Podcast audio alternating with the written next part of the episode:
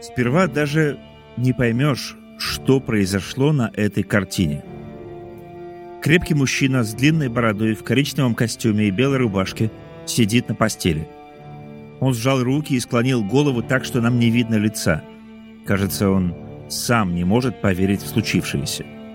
За его спиной на кровати лежит обнаженная девушка. Голова повернута к стене, пышная прическа, рука безвольно свисает с кровати. Утренний свет через окно падает на ее грудь, она как будто безмятежно спит. Но как в ее комнате оказался этот мужчина? О чем он так напряженно думает? И почему она не просыпается, когда в ее комнате кто-то есть? Только по названию картины понимаешь, она уже никогда не проснется. Девушку с картины зовут Эмили Диммак. Имя ее убийцы неизвестно до сих пор. Мы его знаем только по псевдониму. Уже 135 лет мир пытается понять, кем же был этот серийный убийца. Джек Потрошитель. Его настоящее имя до сих пор неизвестно.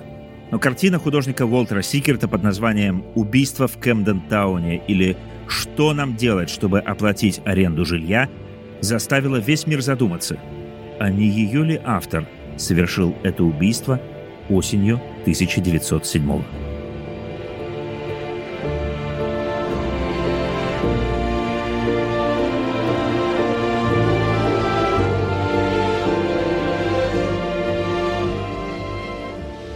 Привет! Меня зовут Владимир Раевский, и это трейлер подкаста «Красной краской» совместного проекта онлайн-лектория «Синхронизация» из студии «Шторм». Здесь я буду рассказывать, как реальные преступления вдохновляли художников, поэтов и музыкантов на произведение искусства. Правда ли, что художник Теодор Жирико проводил часы в моргах, работая над своим платом «Медузы»? Какие преступления на самом деле удалось раскрыть Артуру Конан Дойлу? И что стало с детьми, голосами которых поют The Smiths? Выходить наш подкаст будет каждые две недели, и в нем мы попробуем разобраться, почему талант так часто идет рука об руку со смертельной опасностью. Слушайте на всех платформах.